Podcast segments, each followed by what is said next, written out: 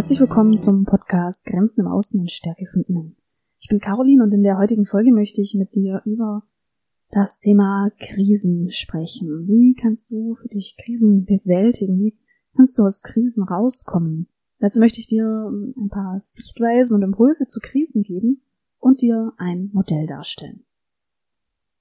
Ich glaube, wenn ich das Wort Krise sage, dann können doch sich eigentlich alle Hörerinnen und Hörer irgendwie ein Bild davon machen, denn höchstwahrscheinlich war jeder von uns mindestens einmal, manche vielleicht auch mehrmals, in irgendeiner Form in einer Krise, im Krisenmodus. Wenn du im Krisenmodus bist, dann hat es ja ganz viele unterschiedliche Auswirkungen und im Krisenmodus haben wir auch alle ein ganz individuelles Verhalten. Aber so typische Empfindungen und typische Kriterien einer Krise könnten zum Beispiel sein, dass du dich hilflos und ohnmächtig fühlst. Oder dass du dich so fühlst, als wärst du in einer Achterbahn mit Auf und Ab der Gefühle, aber vielleicht auch in einer Achterbahn, was den Handeln betrifft, denn manchmal kommt es dann zu so spontanen Impulshandlungen und du fühlst dich vielleicht sogar wie ferngesteuert. Ja, was sind Krisen eigentlich? Erstmal möchte ich sagen, dass Krisen natürlich höchst individuell sind. Es können besondere Ereignisse sein. Es können herausfordernde Zeitperioden sein. Phasen, in denen über einen längeren Zeitraum einfach viel auf einmal kommt. Der Tod eines Haustiers kann krisenhaft erlebt werden. Ja, das, das ist so. Ich hatte einen Hasen und war, ich weiß gar nicht mehr wie alt, als er gestorben ist und das war für mich auf jeden Fall meine erste Krise, auch wenn ich nicht mehr so viel Erinnerungen daran habe. Aber ich weiß noch, es war schmerzhaft. Wenn du mich jetzt anhörst und du erlebst dich gerade selber in einer Krise, du hast aber die Befürchtung, darüber zu sprechen, weil du denkst, das ist doch jetzt kein großes Ding, da sollte ich mich doch einfach zusammenreißen, dann möchte ich dir sagen, was zählt, ist dein Empfinden. Wir alle reagieren unterschiedlich auf die Situationen. Es ist schwierig, das zu vergleichen. Es ist schwierig, jemanden auch abzusprechen, dass er eine Krise hat. Es ist eigentlich auch moralisch nicht okay, jemanden das krisenhafte Erleben abzusprechen. Wenn du jetzt gerade die Krise hast in deiner Arbeit und dein Umfeld sagt dir, jetzt sei doch froh, während Corona hast du wenigstens eine sichere Arbeit und dennoch bist du belastet, dann zählt einzig diese Belastung. Das finde ich so wichtig, also lass dir das nicht absprechen. Was kann Krise noch sein? Krise kann auch einfach ähm, eine Art ähm, Reaktion sein auf eine Veränderung. Eine Veränderung, die uns durchrüttelt. Wir können umziehen, äh, neue Stadt, neuer Job, neue Wohnung. Wir verlieren dadurch den Freundeskreis. Wir verlieren unsere, unseren Kontakt zur Familie. Ja, und das kann durchaus auch krisenhaft erlebt werden. War vor vielen Jahren einmal an einem Auslandsjahr und es gab eine Art Onboarding-Seminar. Und in diesem Seminar, das weiß ich noch sehr gut, auch wenn es lange her ist, wurde uns gesagt, rechnet mal damit, dass ihr es erstmal richtig gut findet, wenn ihr im Ausland angekommen seid, dass ihr alles toll findet und rechnet aber auch damit, dass es möglicherweise so sein kann, dass ihr nach ungefähr drei Monaten in ein kleines Tief kommt, in eine Phase, in der ihr es plötzlich nicht mehr so cool findet, in der ihr Heimweh habt, in dem ihr das Land, in dem ihr seid, äh, total blöd findet. Und das ist mir wirklich in Erinnerung geblieben. Ich weiß nicht mehr, ob, ihr, ob der Seminarleiter das auf diese Art und Weise gesagt hat, aber so kam es auf jeden Fall an. Und das habe ich jetzt immer im Hinterkopf. Und vielleicht kennst du das auch von dir, wenn du etwas Neues beginnst, dann bist du erstmal total euphorisch, sagen wir eine Reise oder ähm, ein Umzug in einer neuen Stadt. Dann bist du erstmal sehr euphorisch, dann ist alles super. Und irgendwann ist plötzlich alles nicht mehr so toll. Und bei mir war das eigentlich immer so. Jede Phase nach einer Veränderung hatte ich auf eine Hochphase tatsächlich ein Tief, in der alles blöd war. Hm, was können wir jetzt noch zu Krisen sagen? Also wenn Krisen einfach auch mit Veränderungen zu tun haben und wenn Veränderungen möglicherweise auch krisenhafte Zustände verursachen können oder mit verursachen können, dann kann man bei Veränderung noch sagen, dass wir in unserem Leben und in unserem Lebenszyklus ganz oft planbare Veränderungen haben oder planbare Ereignisse und aber auch unplanbare Ereignisse. Was sind planbare Ereignisse? Planbare Ereignisse sind letztendlich alles, was, von dem wir einfach ausgehen können, dass es uns trifft. Zum Beispiel können wir ab einem gewissen Alter davon ausgehen, dass unsere Eltern sterben. Wir können davon ausgehen, dass wir irgendwann in Rente gehen und aus dem Berufsleben aussteigen. Wenn wir in die Familienplanung gehen, dann können wir davon ausgehen, dass wir einen Menschen zur Welt bringen und die Familie dadurch größer wird oder erst entsteht. Es gibt aber auch nicht planbare und nicht vorhersehbare Krisen. Und das finde ich ist einerseits der Fall, wenn etwas, ähm, wenn zum Beispiel eine Person früher stirbt, also wenn du einen Elternteil früher verlierst, wie es eigentlich biologisch sein sollte, aber auch der Verlust des Arbeitsplatzes, der so vielleicht nicht vorgesehen war, der nicht angedacht war, der uns überrascht, ein Unfall, der uns vielleicht krank macht. Also wenn alles möglicherweise eine Krise auslösen könnte oder eine Krise darstellen könnte oder krisenhaft erlebt werden könnte von uns. Alles. Jede Situation, jedes Ereignis, ob planbar, ob unplanbar. Was ist denn dann die Gemeinsamkeit von Krisen? Wenn man da mal schaut, wenn man das mal durchsieht, was ist Gemeinsamkeit? In einem Seminar habe ich dazu folgende Gemeinsamkeit und folgenden gemeinsamen Nenner gelernt. Krise bedeutet, dass die bisher bewohnten Anpassungsmechanismen nicht ausreichend sind, um ein Gleichgewicht aufrechtzuerhalten. Also es geht hier um ein Gleichgewicht, das nicht aufrechterhalten kann. Wir sind nicht mehr in Balance. Wir können mit den Anforderungen unserer Umwelt nicht mehr so gut umgehen. Und unsere Anpassungsmechanismen sind noch nicht ausreichend. Wenn wir durch unser Leben gehen, dann ist es ja so, dass wir ganz viele Herausforderungen immer wieder meistern. Und da finde ich das Bild einer Waage auch tatsächlich ganz passend, denn in unserem Leben haben wir immer wieder verschiedene, wir haben Daily Hassles, wir haben die ein oder anderen Herausforderungen und wir können unser Leben so leben und gehen und das immer wieder ausbalancieren und unser Gleichgewicht letztendlich aufrechterhalten. Bis zu dem einen Punkt, an dem die Waage in die eine Richtung kippt. Da waren die Ereignisse vielleicht zu groß oder eben die Bewältigungsstrategie nicht ausreichend. Toll finde ich, dass es auch hier wieder so individuell ist, denn Bewältigungsstrategien, also die Art und Weise, wie wir mit Herausforderungen umgehen, wie wir mit unseren Daily Hassles umgehen, das ist auch so individuell. Die ein, eine Frau hat mir mal gesagt, ihre Bewältigungsstrategie ist nachlesen, wenn sie etwas trifft, wenn sie eine äh, Diagnose erhält und in ihrem Umfeld jemand eine, eine Krankheit hat, dann recherchieren, Fachbücher holen und recherchieren. Andere Bewältigungsstrategien können sein, ich sorge für mich, ich gehe in den Rückzug, ich ähm, spreche jetzt erstmal nicht mehr so viel, ich gehe viel in die Natur, viel in die Ruhe.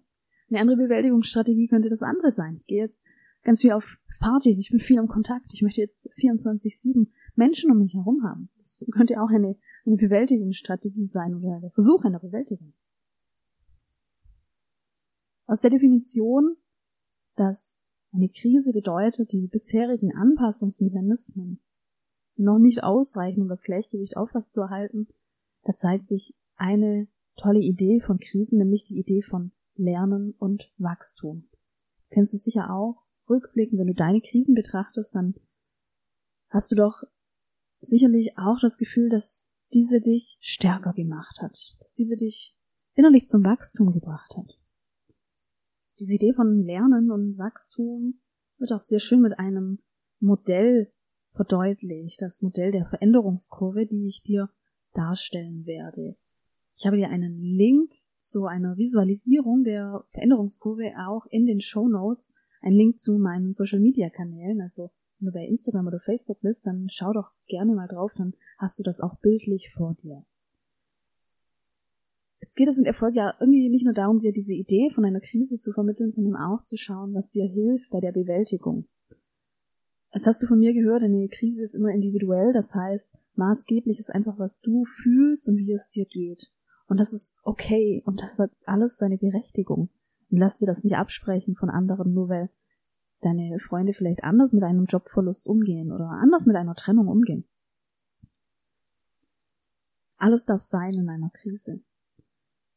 Ich werde dir das Modell jetzt vorstellen. Das Modell soll dir auch die Botschaft übermitteln, es darf alles sein. Und du darfst dich so fühlen, wie du dich fühlst. Und es darf ein Auf und Ab sein. Und es darf ein Hadern sein. Und es, es darf auch sein, dass du mal zweifelst, ob du das alles so, so gut bewältigst. Das hat alles seine Berechtigung. Und es ist okay.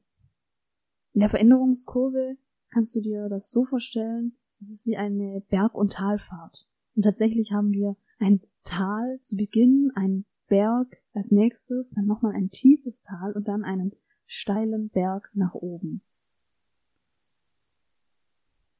In der Veränderungskurve werden unterschiedliche Phasen durchlaufen. Wie reagieren wir Menschen auf Veränderung? Das ist die Schockphase, die Verneinungsphase, die Phase der Einsicht, die Phase der Akzeptanz, die Phase des Ausprobierens und der Erkenntnis und die Phase der Integration. Das Tolle an dem Modell ist, ist hier wieder diese Idee von Lernen und Wachstum. Aber fangen wir mal von Anfang an an. Nehmen wir an, in deinem Leben ist jetzt eine große Veränderung eingetroffen, eine Veränderung, die dich vielleicht auch erstmal von den Füßen reißt, eine Veränderung, von der du noch nicht weißt, ob du sie bewältigen kannst. In der Schockphase fühlst du genau das, du fühlst Schock und Überraschung. Und das ist die Reaktion auf das, was jetzt eben dein Leben verändert hat. Schock und in der Überraschung fühlst du dich erstmal tatsächlich hilflos und ohnmächtig. Du erlebst dich als nicht handlungsfähig. In der Schockphase geht es auf den ersten kleinen Berg. Wut und Verneinung können in dieser Phase auftreten. Das ist wie so eine Art Kampfmodus, den du jetzt einnimmst. Verneinung könnte jetzt bedeuten, dass du dir einredest, das ist alles gar nicht so schlimm und die Situation, diese veränderte Situation, das ist doch eigentlich wie davor, das macht doch gar keinen Unterschied. Damit streitest du ab, dass du dich und dein Verhalten höchstwahrscheinlich anpassen musst, dass du ja neue Bewältigungsmöglichkeiten finden musst. In der Phase hast du wieder mehr Energie, aber es hat diese Idee von Verneinung. Über die Zeit gerätst du dann in die nächste Phase und hier beginnt dann die Talfahrt. Du bist hier noch nicht ganz im Tal, auf der Phase der Einsicht, das ist sozusagen die Hälfte das kannst du dir vorstellen, wie der, der Abwärtsweg von der Phase der Verneinung bis dann zum Tal hin.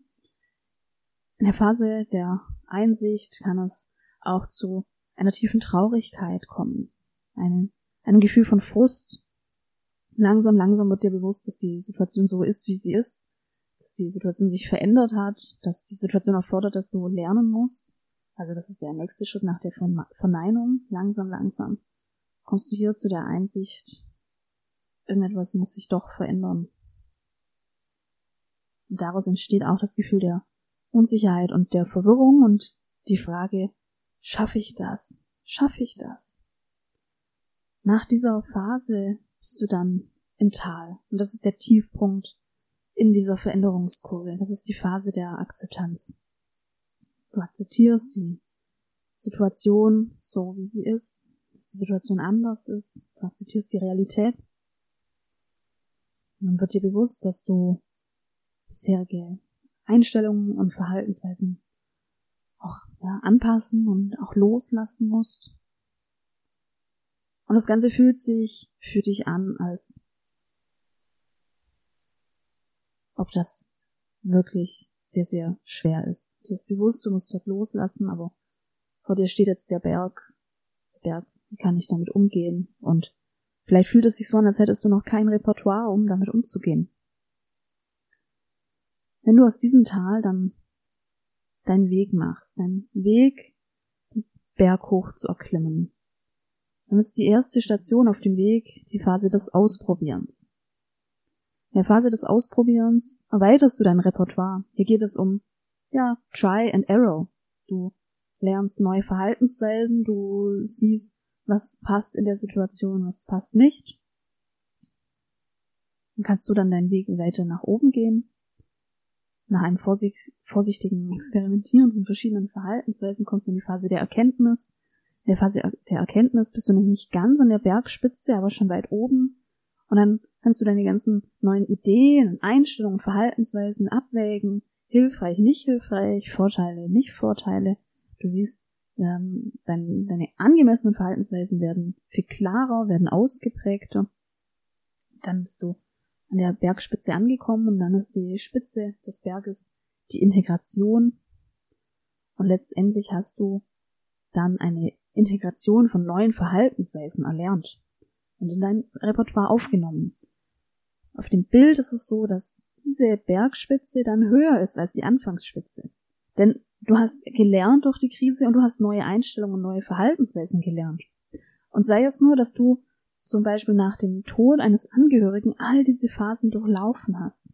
All diese Phasen durchlaufen hast mit all dem Schmerz und du am Ende am Berg stehst und ein neues und ein paar neue Verhaltensweisen integriert hast, wie zum Beispiel einen neuen Umgang mit deiner Trauer zu finden, zum ersten Mal überhaupt in einem Trauerprozess zu sein, zu erleben, was hilfreich ist in der Trauer, das Leben nochmal neu wertzuschätzen, die Angst vom Tod vielleicht auch verloren zu haben, weil du jetzt eben weißt, wie es sein kann. So ist jede Veränderung tatsächlich auch die Chance auf, auf Wachstum. Ob jetzt Tod oder ähm, auch nach einer Trennung kannst du diese Phasen durchlaufen und nach einer Trennung wirst du neue Dinge lernen. Vielleicht neue Kontakte, neue Hobbys, einen neuen Weg der Selbstfürsorge. Du wirst nach einer Trennung vielleicht auch wissen, na, in meiner nächsten Beziehung möchte ich diesen Punkt gerne anders machen. In meiner nächsten Beziehung möchte ich an meiner Kommunikation arbeiten. Und dann stehst du wieder höher da, mit mehr, also gewachsen und mit neuen Ideen und naja, mit, mit einem Lernerfolg nach der Krise. Das waren jetzt meine Ideen zum Thema Krise und Krise bewältigen. Meine Kernbotschaft ist, es darf jetzt einfach alles sein. Du darfst jetzt jede Phase für dich durchmachen. Du darfst auch länger in einer Phase sein, wie es andere sind. Du darfst länger trauern nach einem Verlust oder nach einer Trennung oder nach was auch immer. Es darf alles sein.